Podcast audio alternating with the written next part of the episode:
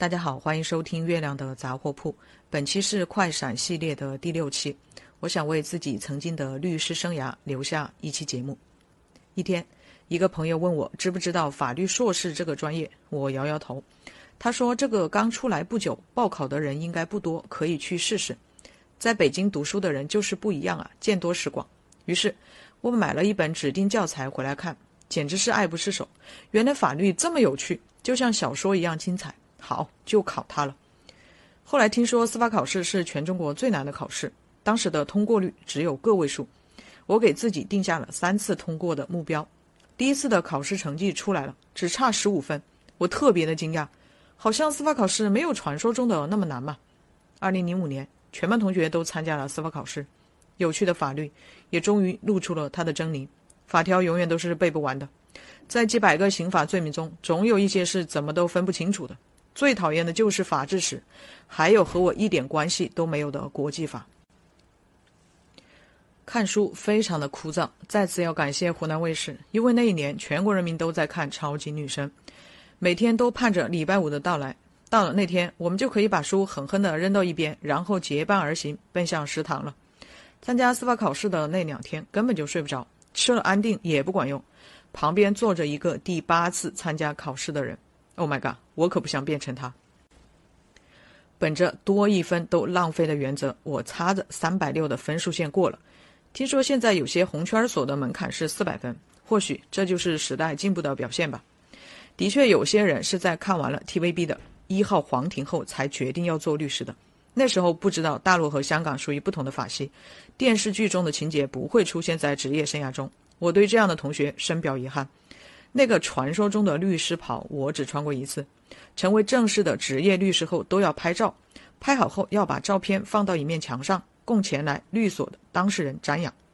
离论文答辩还有一段时间，大家都开始找工作了。去律所实习的人最多，我也去到了一家律所。之后陆陆续续来了几个和我一样的实习律师，我们几个坐大厅的年轻人经常在一起讨论案情，有时也争得面红耳赤。我很快就发现了自己的不足。在理论知识的储备方面，真的比法学专业的学生差了好大一截。那些在办公室里办公的合伙人不怎么管我们，对于他们来说，这是每年都会见到的场景。有人来了，又有人走了。合伙人如果有事情了，就会叫我们，被叫到的自然很开心，但我却很害怕，因为我感觉自己还没有准备好。当其他人都兴致勃勃地跟着合伙人去办案的时候，我被安排先去整理卷宗。其实我很高兴，因为这给了我缓冲的时间和学习的机会。我看了很多的卷宗，可是越看越迷惑，为什么判决的内容和我自己的判断会有这么大的出入呢？后来我就去找办案的律师聊天，原来卷宗并不反映全貌，真相永远躲在你看不到的角落，需要你的发现。这种发现不是轻而易举的，你得付出代价。那天我正在整理卷宗，听到一个合伙人在叫我的邻桌，我应了一声，说他出去了。合伙人说：“那你收拾一下，跟我出去一趟吧。”我跟着合伙人去到了一个当事人的家里，我以为他家就他一个人在，结果到了中午饭点的时候，家里竟然陆陆续续出来了上十个人。原来那个房子有五百多个平方呢。回来后，我开始起草律师生涯的第一份合同，我很紧张，因为当事人要出借四百万，没有抵押。过了一会儿，合伙人就在催我了，我大吃一惊。他们写合同都这么快吗？我看见 QQ 闪了两下，合伙人发给我一个之前的合同，说改一改就可以用了。我看见合同里只有几个条款，心惊胆战。想想又加了几条，凑够了十条。合伙人笑了笑说：“写那么多条款根本就没用。”说完就把合同发了出去。在随后的几天里，我一直都很忐忑，总觉得合同是我写的，要是出了事儿该怎么办？过了几天。合伙人告诉我说，当事人决定不借这笔钱了，我心中的石头才终于落了地。我只去过一次看守所，是跟着老板去的，一路上既紧张又期待。当事人出来后，我有点懵了，我以为他会是我在电视里看到的那些人的样子，没想到他穿着一身橘黄色的耐克，非常的闪眼，整个人的状态很好，没有任何的萎靡不振。老板问他有什么事，他说就两件，一是问家里人怎么都不来看他。而是问判决书什么时候能下来？老板说：“你家里人不是才给你写了信吗？”对方回答说：“写信不行，得让他们来看。”老板点点头，然后告诉他判决书应该在这个月之内就会下来，让他再忍一忍。他说：“你快帮我催一催吧，在看守所待着太无聊了，去了监狱还可以和人说说话呢。”半个月后，判决下来了，当事人因贪污罪被判处有期徒刑十年。他说：“不折腾了。”虽然我们这些实习律师都称带我们的律师为老板，但我们和老板之间不是上下级关系，在他们面前，我们可以很自由地表达自己的观点。当然，我们要遵守游戏规则，观点可以表达，但最后采不采纳都由老板说了算。老板通常会让我们先草拟初稿，然后由他们来修改。这个过程其实是很痛苦的，因为要写一份自己不赞成的代理词或者答辩状，非常的难受。那些边写边改、边说服自己去接受老板观点的操作，看起来好像不行。于是我开始转弯。我在写之前就把自己的观点放到一边，而去思考老板的观点为什么和我的不一样。他是不是看到了我没有看到的案情？是不是有新的视角？如果表达的需求仍然非常强烈，那我会在文件最后附上自己的观点以及法律依据。我差点被一个很阴险的律师害过。我很少把人往坏处想。但那位律师的行为真的配得上“恶心”二字。双方当事人经过拉锯谈判后，终于达成了协议。我把协议发给对方，那位律师回复说可以了，就改了一下当事人的地址。我不是很放心，就又把他发回来的版本重新打印出来看了一遍。除了地址外，他还改了一个字，他把责任由乙方承担改成了责任由甲方承担。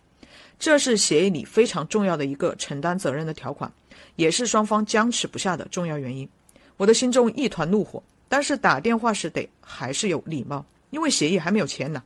对方故意装傻说：“哎呀，看错了，看错了，没关系，再改一下就是。”这个协议如果顺利履行，当然没有问题。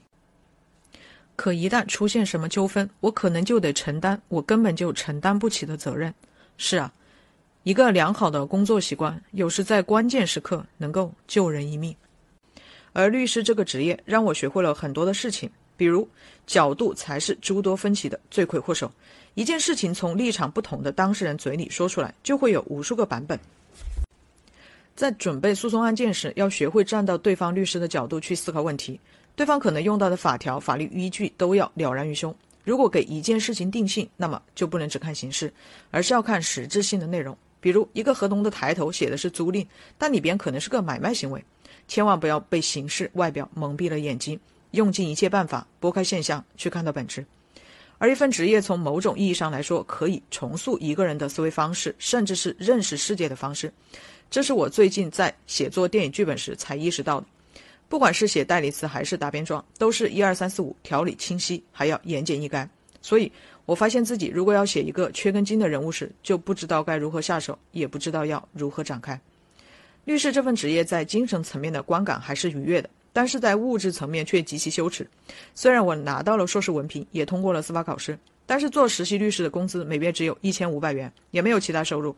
有时遇到一些比较小气的合伙人，给他办事儿，自己还得掏钱打车。快过年了，听说有实习律师拿到了奖金，我也跃跃欲试。我看见一个律师被老板叫了进去，过了一会儿他出来了，他站在门口向我招招手，我连忙去到了老板办公室。老板对我进行了表扬，说我工作很认真负责，来年再接再厉。然后就没有然后了。我回到了座位上，QQ 闪了起来。邻桌问我刚才老板发了多少钱，我说啥都没有，就是精神奖励。他说比他好啊，老板发了两百块奖金给他。邻桌出去办事从来都是自己掏钱，大半年下来也贴了不少。他说等他拿到了律师证，铁定要换老板。我说我们再差也比我某个同学好。他跟着一个律师办案，对方还要收他学费呢。他都快三十岁了，还没有收入，父母也搞不懂，读了这么多年书都是为了什么呢？一年之后，我们都拿到了律师执业证，又是一年过去了，又是两年过去了，想象中的美景并没有到来。撑不住的人就转行了，当然还有很多人在坚持。时间来到了二零二三年的年末，按照惯例，我会整一整自己之前写过的文字。我看到自己在几年前写下的余下的人生想完成的事情，其中有一件事是想为律师拍一部单元剧。虽然我在多年前就向司法厅交回了律师证，但想为律师拍一部单元剧这件事情，我一直都记在心里。我的想法很简单，希望有影视公司能够好好拍一拍律师这个群体，客观还原他们的真实生活，不要妖魔化这个职业。单元剧可以从实习律师的成长写起，所有案件均由真实案件改编，还可以顺带做点普法的工作。不要再出现像电视剧《离婚律师》以及电影《找到你》中那样的律师了。